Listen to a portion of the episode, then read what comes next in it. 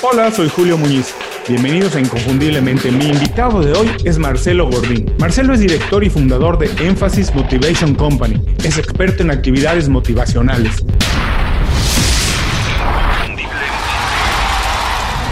Esto es Inconfundiblemente. Aprende a ser tu mejor versión. Marcelo, bienvenido inconfundiblemente. Muchas gracias por hacer tiempo para platicar con nosotros. Te conocí a través de un buen amigo, alguien que ya estuvo en el programa y que ha sido uno de los episodios más escuchados a través de Eduardo Crestol. Vamos a ir más adelante a cómo lo conociste y por qué se cruzaron en el camino. Pero Marcelo, cuando conoces a alguien por primera vez en la vida, que te dicen, Marcelo, ¿a qué te dedicas? ¿Cómo te ganas la vida? ¿Qué es Énfasis Motivation Company? ¿Cómo se lo explicas de la manera más sencilla para que todo el mundo lo entienda? Eh, básicamente ayudamos a las empresas a motivar a sus equipos a través de actividades y eventos que impactan y emocionan. Bueno, eso suena como que ya quien nos está escuchando no se va a poder ir de la entrevista, pero dinos a detalle un poquito más, eh, más profundo. ¿Qué es lo que hacen cuando trabajan con marcas o con compañías? ¿Qué es lo que hace Emphasis Motivation Company? Básicamente lo que nosotros hacemos es, lo primero que hacemos es escuchar escuchar y escuchar y escuchar y entender cuál es la problemática y nos metemos adentro de las compañías a trabajar con actividades que generan impacto emocional, movilizamos a la gente desde las emociones y a partir de ahí generamos o pensamos o buscamos que se generen cambios. Nosotros pensamos que las experiencias generan cambios en la gente porque lo que hacen es cambiar el sistema de creencias. Y cambiar el sistema de creencias lo que hace es cambiar las acciones y cambiar las acciones cambian los resultados.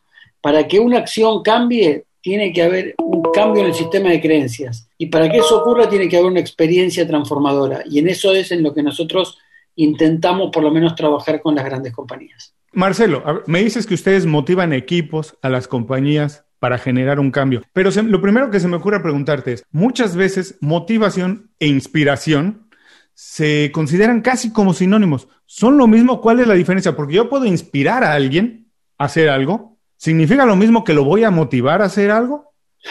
Son algo, tienen alguna, algún punto de contacto, porque uno cuando motiva inspira, pero hay un montón de otros factores que motivan y que no necesariamente inspiran, digamos. La motivación nosotros desarrollamos hace mucho tiempo un, una cosa que llamamos el mapa motivacional del siglo XXI. Ah. Antes como que las compañías eh, estaban como, como fuera de lo que tiene que ver con la vida personal de las personas. Vivían solamente en lo, profesional. Lo personal era un problema de las personas en casa. Eh, hace, hace, mucho tiempo ya, no sé si tanto, pero me imagino que hará 10, 15 años atrás, empezó a dar vuelta este tema del, work and life balance, el balance vida-trabajo, y empezaron las compañías a darle un poco más de importancia a la parte personal. Y a partir de ahí es como que eh, se empezó como, como a entremezclar lo personal y lo profesional, y ahí es donde nosotros lo que desarrollamos es como lo que nosotros llamamos nueve puntos que conforman lo que se llama, o lo que nosotros dimos a llamar, el mapa motivacional del siglo XXI, que tiene que ver con cuatro puntos que son lo físico, lo mental, lo espiritual y lo social, que esto lo dicen todas las religiones, todas las culturas, todos hablan de estos cuatro puntos que tienen que ver con el bienestar personal. Yo siempre digo, uno puede estar muy bien espiritualmente, puede estar muy bien socialmente, puede estar eh, bien, pero te duele la cintura y, no, y, y estás mal y no te podés mover y sufrís entonces vos decís, ¿cómo puede ser? Si estoy bien, si yo eh, eh, estoy estudiando, capacitándome y espiritualmente estoy bien y socialmente estoy bien.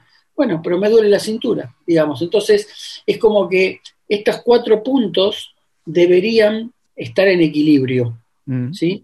Eh, esto por el lado de lo personal. Y por el lado de lo laboral hay cinco elementos que uno tiene que ver con la capacitación, a todas las personas nos motiva a capacitarnos y aprender. Fíjate cómo se entremezcla, porque la capacitación está en, la dimensión de lo, de lo, mental, porque lo mental tiene que ver con leer, con estudiar, y la capacitación también, como que se entremezcla lo, lo personal con lo laboral, con lo profesional.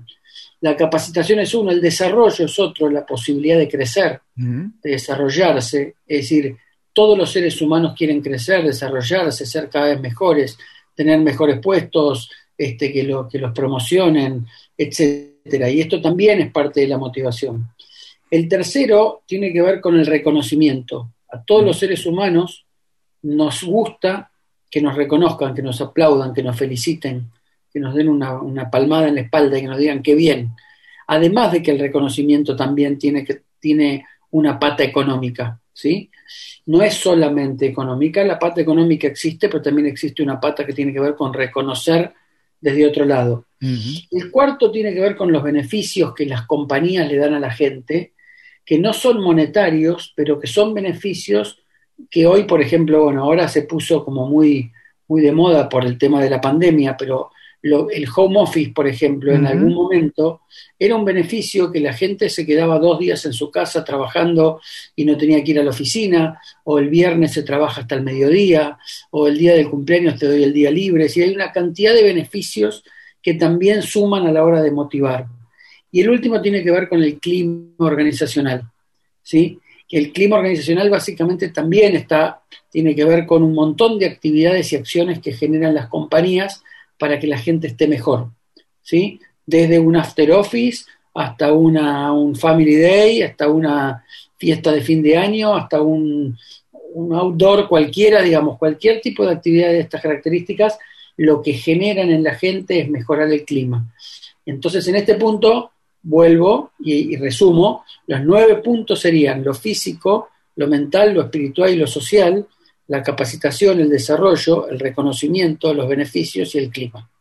Esos son los nueve puntos, que si las empresas atienden a estos nueve puntos eh, de manera articulada y no de manera suelta, como lo hacen muchas compañías, lo que ocurre es que las personas están mejor, rinden más, producen más, bajan el ausentismo, bajan la rotación, se quieren quedar en las empresas, etcétera. Bueno, ahora entiendo por qué nos puso en contacto Eduardo, porque precisamente todo lo que nos acabas de decir es algo que nos preocupa mucho inconfundiblemente y lo que nosotros siempre estamos comunicándole a la gente es esto, que intentemos tener una vida un poco más balanceada, que como dices, los elementos tanto profesionales como personales, espirituales, tienen que ver para formarnos como, digamos, como un ser completo. Pero, a ver, dime una cosa, ¿es necesario trabajar en los nueve puntos? Porque, por ejemplo, te pongo un ejemplo, lo que decías del dolor de cintura. Tengo la impresión que la mayoría de personas nos vamos acostumbrando a vivir con algún tipo de dolor, ya sea interno o externo, y nos acostumbramos y nunca lo atendemos, dejamos que crezca. Desde, ya sea, te digo, como interno, esto que nos decías de la cintura,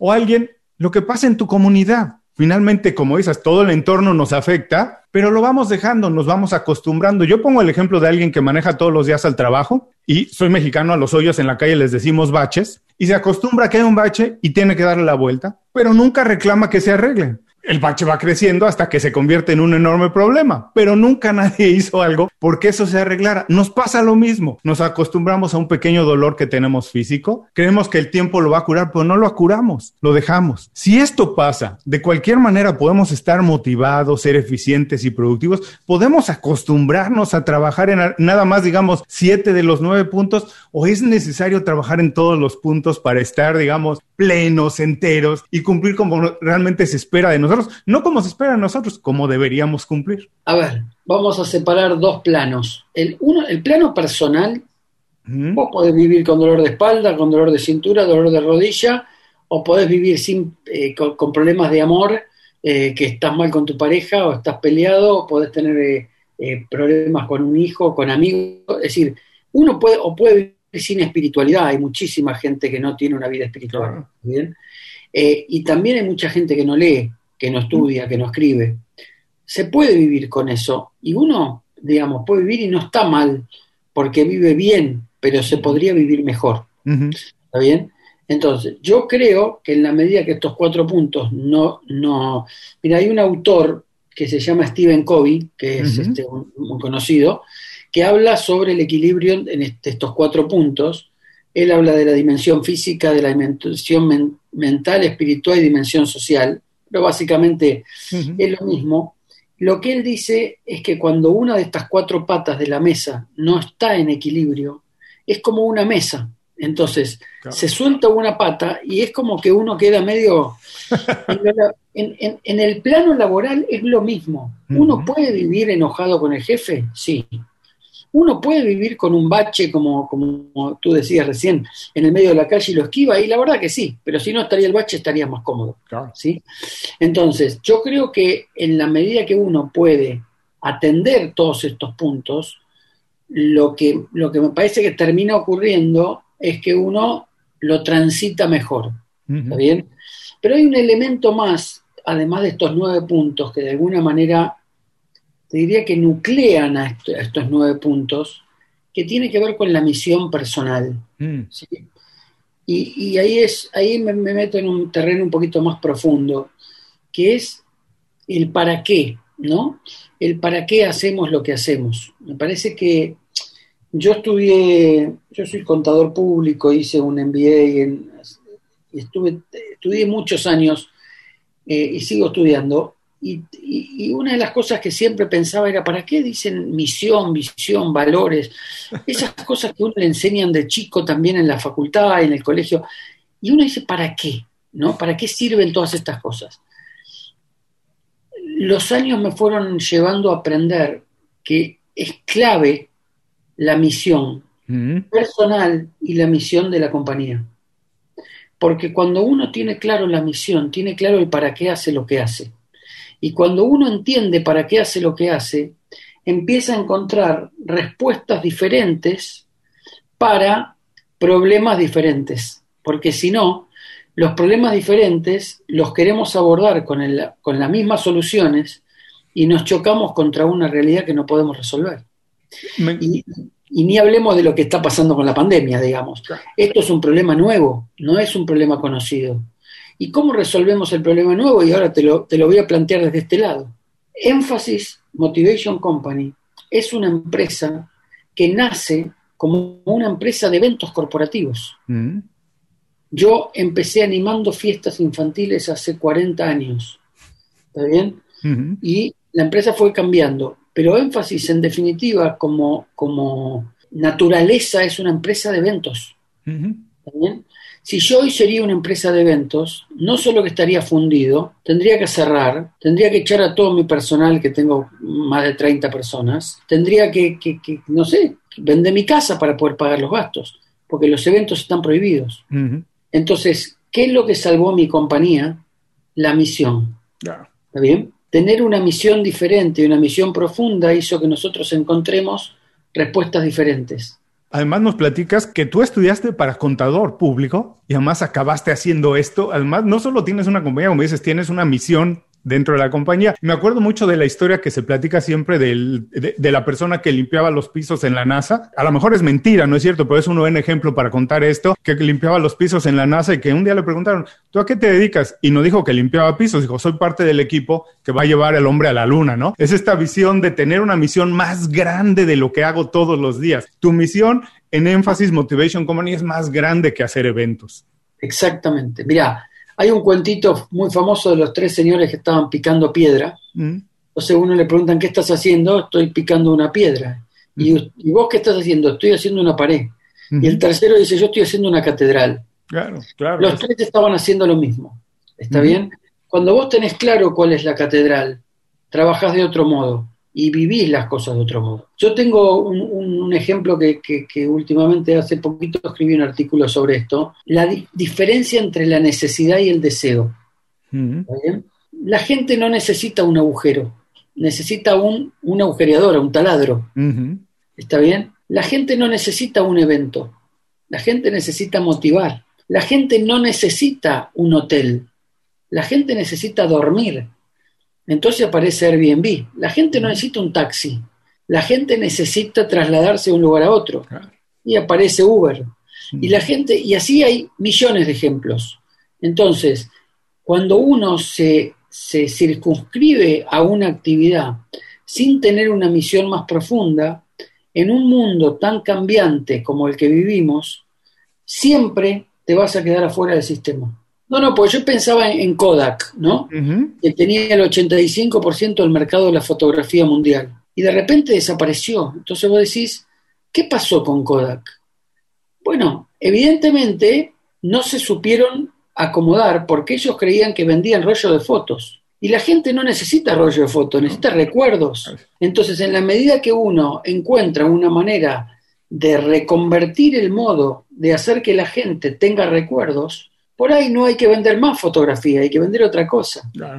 Entonces, eh, ahí me parece que está el tema. Y es una, como nos dices, es darnos la oportunidad de ver todas las cosas desde otro punto de vista, nada más. ¿no? Es, como dices, es, eh, si Kodad hubiera aprendido a ver su negocio desde otro punto de vista, desde los zapatos del consumidor, ¿no? Que no quería realmente una fotografía, sino quería guardar sus recuerdos, bueno, vamos a ver cómo se los hacemos guardar. Ahora, Marcelo, esta visión que tú tienes para Emphasis Motivation Company, en realidad, mira, yo tengo muchos años trabajando para lo que se llama Corporate America, con, para estas grandes compañías, y no necesariamente es lo más común.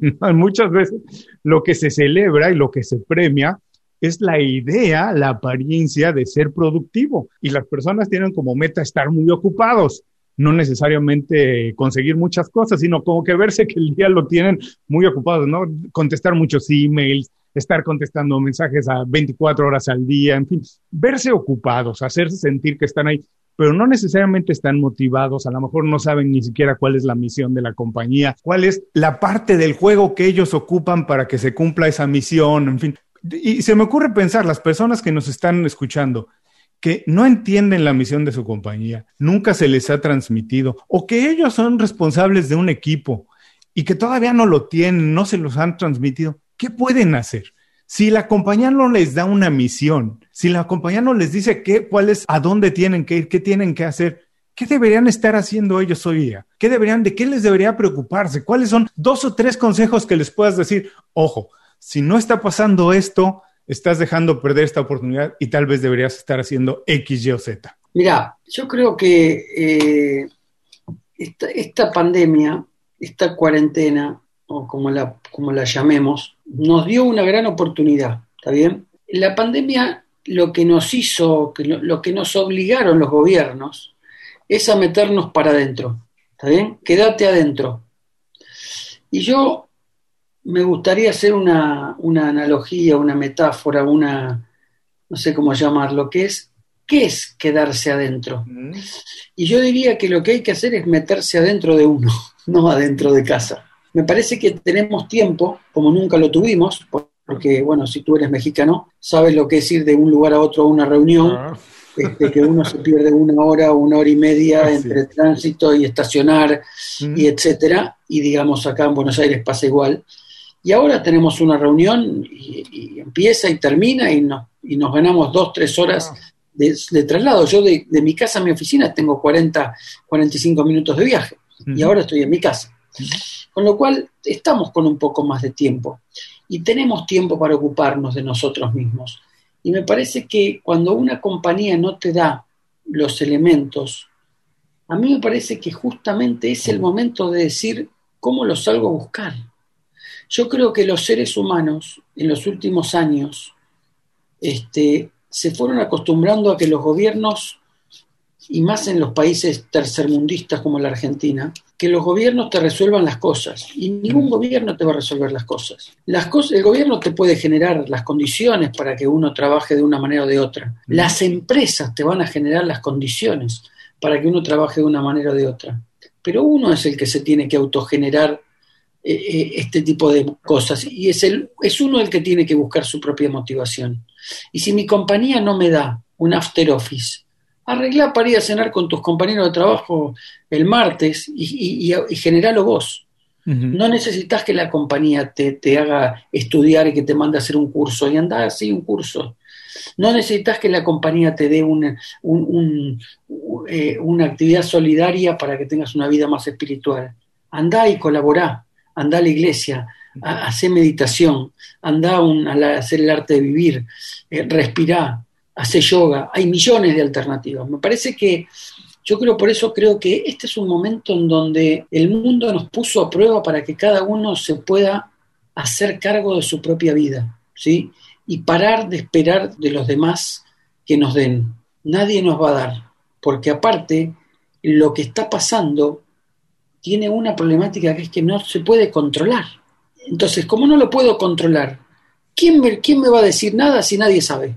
Entonces, nadie sabe, yo tampoco. Entonces, lo que tengo que hacer es buscar las soluciones y las herramientas adentro mío, no afuera. Ahora, yo tengo, hablabas también que, eh, vamos a ir a esto, me gustó esto, que, que hagamos una pausa, que, que decías, ¿Qué es quedarnos dentro? ¿Qué es dentro de nosotros? Decías, no es nada más necesariamente quedarnos dentro de la casa, pero esto que decías de que las personas están acostumbradas a que el gobierno les resuelva todo o la compañía les resuelva todo. Yo también hay muchas veces que siento que la visión es más de que si estoy como estoy no es culpa mía yo ya hice mi trabajo, ¿no? Por ejemplo, ya elegimos, votamos, elegimos y ahora resulta que el presidente salió muy malo. Bueno, pero yo hice mi trabajo, yo voté y ahora resulta que él cambió todas las cosas del juego, los impuestos, todo y por eso estoy mal. Estoy mal porque mi jefe no me da la oportunidad. Estoy obeso porque eh, la comida que venden este, está llena de grasa y yo no puedo comprar orgánico. Y siempre como que intentamos sacarnos la culpa, sacarnos y dejarle la responsabilidad a alguien más. Pero siento que vivimos en un mundo donde esos son los mensajes que se transmiten todo el tiempo. Si entras a redes sociales, si ves los videos en YouTube, si prendemos la televisión, si vemos el radio, todos son ese tipo de mensajes de sacarnos la responsabilidad, alguien más es responsable y si estamos mal es porque no necesariamente es culpa nuestra, nosotros estamos haciendo nuestro trabajo. Y hablabas esto de vamos a darnos espacio, démonos tiempo, veamos para adentro. ¿Qué es quedarnos dentro? ¿Cómo puede hacerlo alguien viviendo en este mundo que, decíamos hace unos minutos, se celebra la idea de estar completamente ocupado, se celebra la idea de ir de un lugar a otro, se celebra la idea de hacer más. ¿Qué es quedarnos dentro? ¿Cómo puede encontrar la motivación viendo para adentro? Ya, vamos, vamos a definir motivación. La palabra motivación viene de motivo, motor, movimiento, emoción. Todo tiene la misma raíz, mo, ¿sí? Que tiene que ver con lo que moviliza, lo que mueve a una persona a hacer algo, ¿sí? Si yo no tengo nada que me motive, no lo hago. La motivación, a diferencia del incentivo, es que la motivación es interna y el incentivo es externo. Entonces, mira que la verdad que la charla nos vino llevando para este lado, ni, ni pensé para dónde nos iba a llevar. El incentivo es externo. Cuando yo busco incentivo todo el tiempo, lo que busco en definitiva, porque es angustiante, y esto es eh, hay que soportarlo, es no hacerme cargo. ¿Está bien? ¿Por qué? Porque yo no hice nada, la compañía no me dio, no me dio. El producto que me generó la compañía eh, no es bueno. Están poniendo precios muy caros, el mercado está complicado, siempre la culpa es de afuera. ¿Está bien?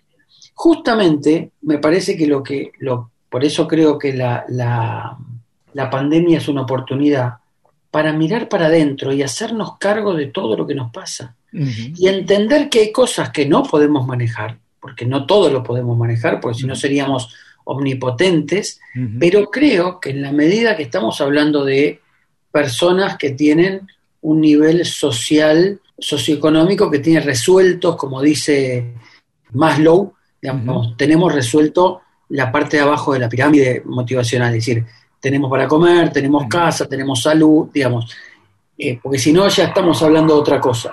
Pero cuando tenemos resuelto eso, me parece que el trabajo de cada uno es buscar adentro, no buscar afuera. Buscar cuál es mi misión, para qué hago lo que hago. A veces corremos, corremos, corremos, corremos, corremos, no sabemos para dónde corremos. ¿Está bien? Stephen Covey, y lo vuelvo a nombrar porque habla mucho de esto, eh, habla mucho él, habla, uno de los siete hábitos es tener un objetivo en mente. Eh, te voy a contar una anécdota. Hace muchos años, yo tenía 20, 25, estamos hablando que tengo 56, tenía 20, 25, 30, y yo animaba cumpleaños. Y era un animador muy bueno, ¿está bien? Y le animaba a la fiesta a los hijos de los famosos, a la nieta del presidente de la nación. Salía a veces en las revistas. y no tenía un peso, no tenía plata. Y un día le digo a mi psicoanalista, le digo, Ricardo, ¿cómo puede ser que sea famoso, salgo en las revistas, todos me reconocen, me aplauden, todo bárbaro? Me dice, no tengo un peso. Se paró, no me olvido más, ¿eh? Se paró, me dio la mano y me dijo, Marcelo, te quiero felicitar. Entonces yo lo miré como diciendo, ¿qué le pasa a este hombre? Se volvió loco. Me dice, tu objetivo es que te aplaudan no ganar dinero. Lo único que tenés que hacer es cambiar tu objetivo. Ah, oye, me encantó esto porque hoy en día, Marcelo, eso es lo más común. Tú has visto a las personas que se vuelven locas por los likes, por los me gusta en las redes sociales y es una obsesión. Yo le digo a la gente, no lances otra, otro canal de, YouTube, lanza un negocio, no lances un blog, lanza un negocio, no, para que no te paguen el likes. Claro, pero si el objetivo es los likes, vamos bien. Ahora, si el objetivo es ganar plata y tener likes, vamos mal. Por eso me parece que ahí tiene que ver con una, una mirada más profunda y una mirada más hacia adentro. ¿Qué es lo que quiero? Quiero tener una vida más tranquila. ¿Y para qué quiero tener 300 eventos por año? Digamos, si lo que quiero es una vida más tranquila, ahora quiero una vida más alborotada, y bueno, dale, vamos con 300 eventos. Pero primero tengo que saber a dónde voy, tengo que saber qué quiero, tengo que saber para qué hago lo que hago. Ahora, en la historia que nos cuentas, te ayudó alguien a verlo. En ese momento tú no podías verlo a lo mejor, porque yo siento que muchas veces cuando estamos tan dentro del problema, cuando nos acercamos mucho al espejo no nos podemos ver porque estamos tan cerca del problema que hay que tomar distancia, hay que tomar una perspectiva distinta y en ese momento alguien te ayudó. Hablaste al principio de la conversación que esta historia de el balance vida-trabajo se empieza a hablar más en las compañías. Hace más o menos 15 años se ha hecho mucho más popular y es muy sabido los campus de Google, de Amazon, que intentan motivar a la gente de esta manera. ¿Qué papel juega en este momento el liderazgo, tanto en las compañías, en las familias, en las organizaciones, y cómo se ha transformado para ayudarle a ver a las personas este nuevo paradigma? Mira, hay muchas cosas que cambiaron en los últimos años, muchas. Dos de las cosas que para mí tienen, son dos de los cambios más disruptivos, además de la transformación digital de la que ya no hay,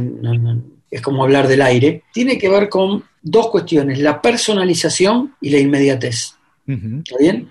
La gente quiere todo, a medida y ya. ¿Está bien? Y entonces ahí aparece una cosa que tiene que ver con la motivación, que es, la motivación es absolutamente personal. No te motiva a, ti lo mismo que a mí. No. Y, en una compañía como vos decís Google o, Microsoft o cualquiera de estas compañías que hay, trabajan cientos de miles de personas, vos decís, ¿y yo tengo que mirar la motivación de cada uno? la respuesta es sí.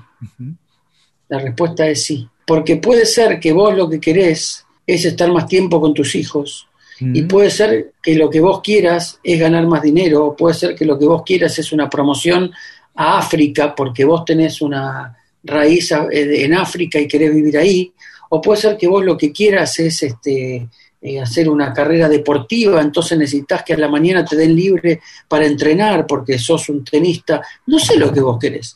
Lo que vos querés es totalmente distinto de lo que quiero yo y lo que quiere el de al lado. Ahora los líderes tienen que aprender hoy a trabajar la motivación de manera absolutamente individual. Así como cuando uno va a Starbucks, porque Starbucks es el, paradigma de, eso, ¿no? Uno va, pide un café y le dice, ¿cómo es tu nombre? Julio, y vos te llama la chica y te dice, Julio, y vos es lo mismo que te diga Julio que que te diga señor. No, no es lo mismo, vos sos Julio. ¿Está bien? Y no es tan difícil poner Julio en, en, el vasito de cartón. ¿sí? Sin embargo, la mayoría de lugares donde vas te dicen señor y no es lo mismo Julio que señor, porque vos no sos señor, vos sos Julio. Y esto tiene que ver con una cosa simple de la personalización. En una compañía es profundo, porque yo estoy con un ser humano durante 7, 8 horas por día. Y entonces conocerlo y entender sus motivaciones hace que la persona sea más feliz. Y yo estoy convencido que las personas felices hacen equipos más exitosos. Con lo cual, en eso tienen que trabajar los gerentes y los líderes la gestión de los managers es la clave del clima organizacional y el clima organizacional es una parte importantísima dentro del mapa motivacional del que estábamos hablando antes, porque cruza, cruza la dimensión social con la dimensión del clima. ¿Está bien? Y ahí me parece que es la clave. Nosotros cuando somos consultores, porque es lo que hacemos, escuchamos a las empresas y muchísimas veces lo que detectamos es todos le echan la culpa al otro. Todos le echan la culpa. Nadie tiene la culpa de nada. No, porque le quiero, le tengo que pedir a no sé qué que haga esto, le tengo que pedir al otro que haga lo otro. Espera, decime qué vas a hacer vos. Y esto, por ahí incluso me voy a meter en otro, en otro terreno, pero digamos, cuando mi hijo era chico y tenía problemas en el colegio, porque un nene era malo, porque un nene le decía no sé qué, yo le decía, mira, ¿vos lo podés cambiar a él? No. Vos lo que podés hacer es cambiar vos en relación a lo que hace él.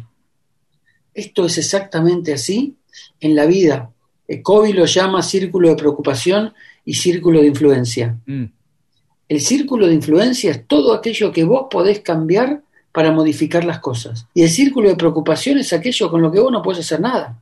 Yo puedo usar barbijo, tapabocas, me puedo poner alcohol en gel, lavar las manos y no ir a una reunión social en un ámbito cerrado. Pero yo no puedo arreglar el virus porque no soy infectólogo, porque, digamos. Y uno es, una, es, un círculo de preocupación porque me preocupa, pero no puedo hacer nada. Cuanto más grande sea mi círculo de influencia, mejor voy a poder, mejor me va a ir, más cosas voy a poder cambiar y lo que voy a poder generar como líder también es un equipo, un equipo mejor, que funcione mejor. Me gustó mucho esto que hablaste de la individualidad y además me interesa mucho a ver si podemos profundizar un poco más en ello, porque yo también tengo la impresión que, y así lo he comprobado, que cuando eres tú, cuando celebras las diferencias que tienes, es más fácil que seas exitoso, porque curiosamente, al parecer hay un plan perfecto para ser exitoso. Hay que ir a la escuela, va, X, Y, Z. Pero curiosamente, las personas que han sido más exitosas en la vida siempre han roto ese plan. Han dejado los estudios, han hecho lo que han querido realmente, ¿no? Realmente los que llegan a las escalas grandes son los que rompen el paradigma, los que hacen exactamente todo lo contrario. Pero te digo, hay como un plan y todos los mensajes que recibimos para ser aceptados, para ser bien vistos, tienes que vestirte de X manera, tienes que consumir X o Y cosa, tienes que... ¿Por qué hay un plan maestro para que todo el mundo sea igual y nadie sea exitoso? Y los que son exitosos rompen eso. Cuéntanos un poco más de eso. Hay un, hay un autor, creo que es indio, de la India, que se llama Sugata Mitra. Mm. Eh, si pueden los oyentes meterse en YouTube y buscar un video de Sugata Mitra en una charla TED él habla sobre la educación. Y él dice, cuenta cómo es la educación y cómo nace la educación. El sistema educativo nace eh, en, un imperio, creo que británico, hace cientos de miles de años, no sé cuántos años, donde no había internet, no había fax, no había mail, no había nada. Y entonces lo que necesitaban hacer era una máquina burocrática perfecta para que un señor que esté en estudia en Londres pueda irse a la China y que sepa hacer exactamente lo mismo, porque la información ¿sí? cruzaba a partir de un señor que se tomaba un barco y iba de un lugar a otro. Para que eso ocurra tenían que saber hacer dos o tres cosas, tenían que saber leer y escribir y tenían que saber sumar y multiplicar. Eso era lo que tenían que saber. Y lo que generaron es una gran máquina burocrática que es lo que ocurre cuando uno va a la escuela. Que vos ves a los chicos de la Argentina, a los chicos de Miami, a los chicos de México, a los chicos de la India, sentados haciendo lo mismo, aprendiendo a sumar y a restar. Cuando el mundo va a una velocidad que realmente está obsoleto eso. Ahora, esto, por eso insisto que lo vean este autor, porque vale la pena dar unas charlas muy interesantes sobre el tema, no es mi especialidad, pero lo interesante es cómo entender, entender que el mundo cambió y hoy lo que vale tiene que ver con la flexibilidad, tiene mm. que ver con la creatividad, tiene que ver con la adaptabilidad, tiene que ver con eh, tener herramientas que nos permitan permanentemente movernos e ir adaptándonos. Y yo creo que hoy la diferencia es la que te hace exitoso, porque la gente ahora puede elegir de una manera muchísimo más eh, profunda que antes. Hoy te metes en, cualquier red social, en cualquier máquina, en, Amazon, en, cualquiera de estas eh, plataformas que hay dando vueltas por el mundo y compras lo que querés a tu nombre, con tu nombre, con tu logo, le pongo la marca, le pongo... Los chicos, yo eh, trabajo en una universidad en la Argentina y se hizo un estudio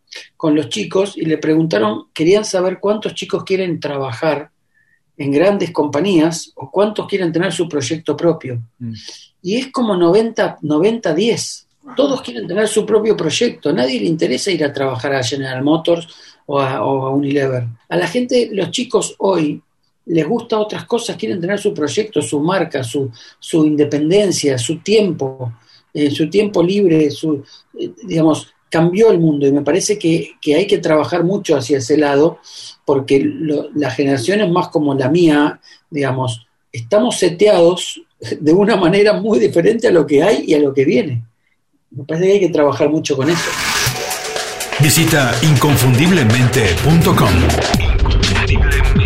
Descarga nuestras herramientas y aprende a ser tu mejor versión. Gracias por seguir con nosotros. Estoy platicando con Marcelo Gordín. Marcelo ha sido una entrevista, una plática más que entrevista, la verdad, muy divertida, estimulante, motivacional, de esa que tengo que escuchar dos o tres veces para hacer yo mismo mis apuntes. Y ahora vamos a entrar rápido a la segunda parte de la entrevista, donde quiero entrar más a Marcelo, al profesional, al ejecutivo, al que ha hecho, el que ha transformado la compañía. Lo primero que quiero preguntarte es, me imagino que eres una persona de hábitos muy establecidos de estudiar, de mantenerte más o menos activo, informándote, pero ¿cuál ha sido el hábito personal, que a lo mejor es el más fácil de adquirir o que no tiene algún costo, que te ha ayudado a conseguir más logros? Yo tengo un problema de chico. Yo tenía tres años, me contaba mi, mi madre, que sacaba porcentajes, restaba, sumaba, multiplicaba a los tres años. Mm. Y me querían llevar a un programa de televisión porque tenía un problema con los números. este, bueno, por eso me terminé recibiendo de contador público a pesar de que tengo una empresa 100% eh, dedicada al, otro lado del hemisferio, ¿está bien? Al otro hemisferio del cerebro. Eh, una de las cosas, yo soy muy eh, meticuloso con los objetivos numéricos, mm. ¿está bien? Ahora, por ejemplo, me estoy caminando mucho. Y tengo el aparatito este que tiene un, programita que me dice cuántos pasos hago por día. Y tengo un objetivo que es hacer 12.500 pasos diarios y todos los días hago 12.500 y no me voy a dormir hasta que no hice 12.500. En general, una de las cosas que a mí me ayudaron mucho es poner metas objetivas, medibles, cumplibles y seguirlas todo el tiempo. Y seguirlas todo el tiempo es todos los días, no una vez por mes para ver cómo me fue, porque ya pasó un mes y no puedo volver para atrás. Todos los días. Esto para mí es clave, tener métricas, hacerlas seguirlas, controlarlas, supervisarlas y cumplirlas. Esto a mí me hizo muy bien. Me gusta mucho leer también, leo este, de lo que venga, de lo que haya, me gusta leer. Y eh, no, básicamente es eso, no, no, no, no, no se me ocurre algún otro hábito, este, pero tengo una obsesión con los números, lo reconozco.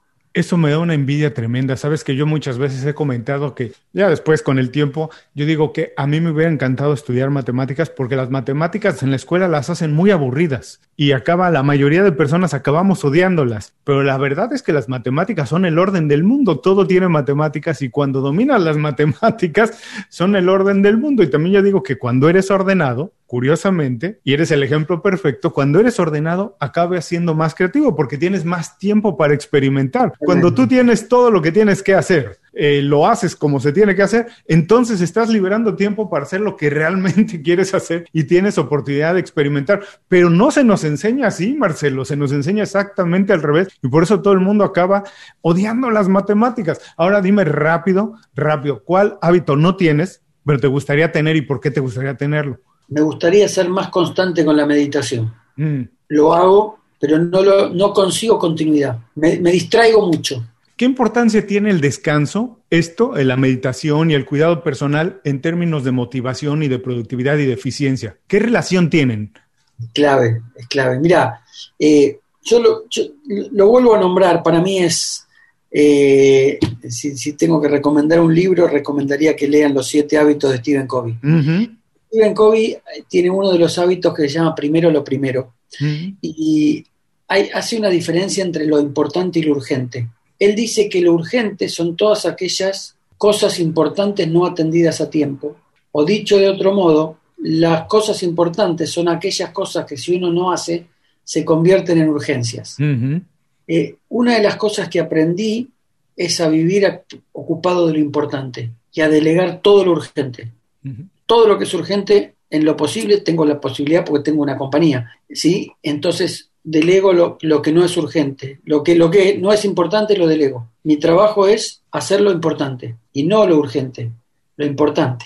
¿Está bien? No importante, urgente. Kobe hace un cuatro cuadrantes. Hay cosas que son importantes y urgentes, importante, importante, urgente, urgente. Bueno, tiene, hace un. Pero es muy interesante poder.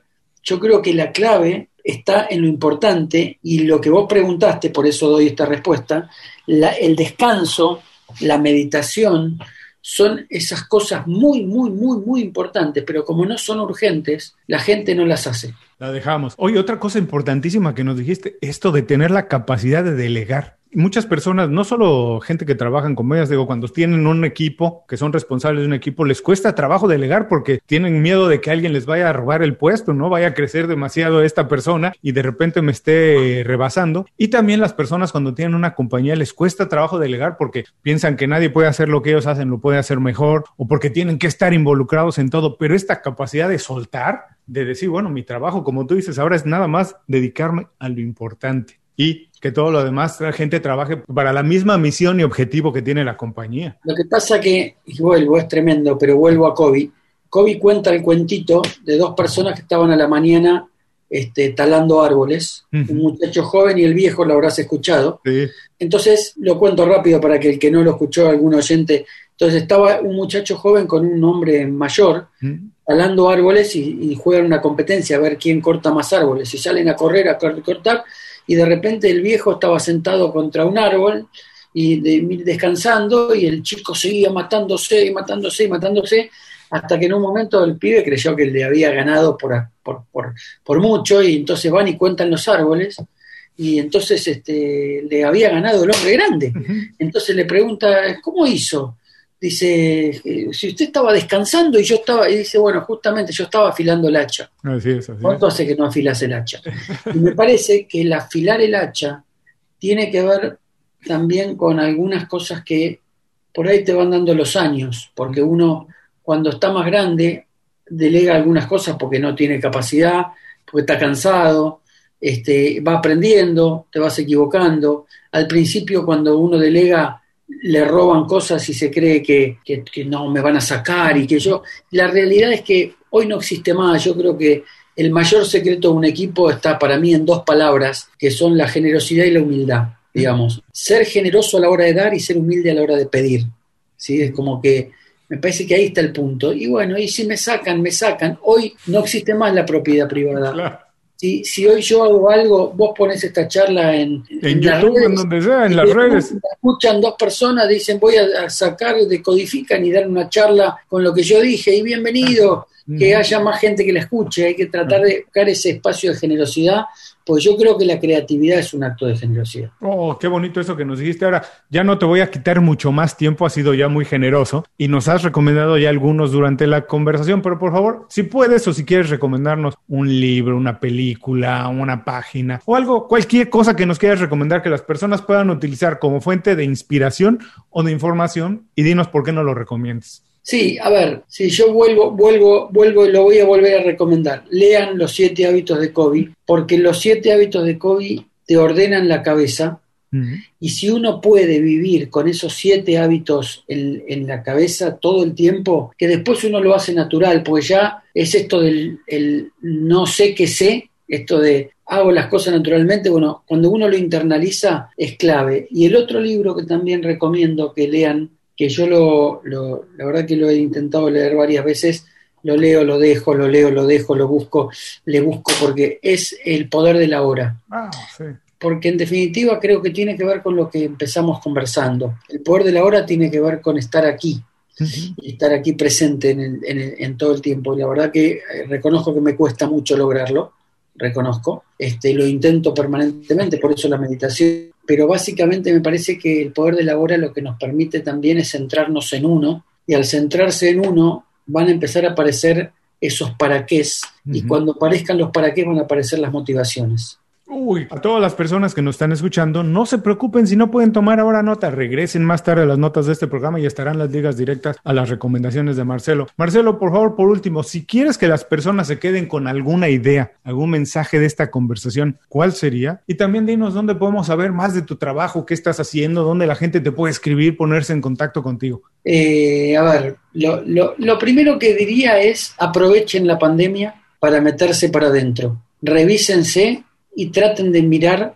su misión personal. La misión personal, si se meten en YouTube o en, Google y ponen misión personal, van a encontrar la misión de Gandhi, la misión de Mandela, la misión de Walt Disney, la misión de cualquier personaje que están escritas y que está bueno porque eso va a inspirarlos a que cada uno encuentre la suya.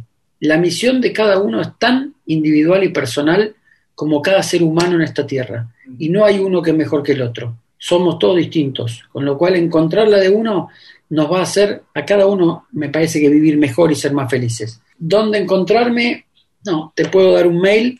Eh, no tengo blogs ni esas cosas, tengo una página que es emphasis.motivation.com, este, que es la página de mi compañía, y mi mail es eh, mgordin.emphasis.motivation.com. Marcelo, muchísimas gracias por dedicarnos tiempo, por tomarte este momento para platicar con nosotros y compartir con nosotros todo esto. Siempre se los digo a las personas con las que hablo de Argentina, de verdad, ojalá la próxima sea en persona, darnos un abrazo, tomarnos una empanada y qué crees, y tomarnos una Quilmes oscura, por favor, porque esa solamente se encuentra en Buenos Aires y qué rica cerveza. Totalmente. Igualmente, la verdad que, bueno, serás bien recibido cuando, cuando estés por aquí. Y a todos los que nos escuchan, con esto terminamos la entrevista con Marcelo Gordín. Les recuerdo que todos sus consejos, así como el email que él nos dejó para ponerse en contacto con él, lo podrán encontrar en las notas de este programa. Antes de cerrar el programa, quiero pedirte dos favores. Primero, si algo te pareció interesante o motivador y conoces a alguien que se pueda beneficiar con esa información, comparte el programa con ellos. Eso nos ayuda a todos. A ti por fortalecer tu red de contactos, a ellos por recibir información útil y a mí porque más personas conocen inconfundiblemente. Segundo, suscribiéndote a nuestro boletín para recibir de manera gratuita información, recursos, consejos e inspiración para impulsar tu desarrollo profesional o crecer tu negocio. Recuerda que lo que importa no es tener un trabajo o un negocio que te dé para vivir, sino un estilo de vida donde crezca lo mejor de ti.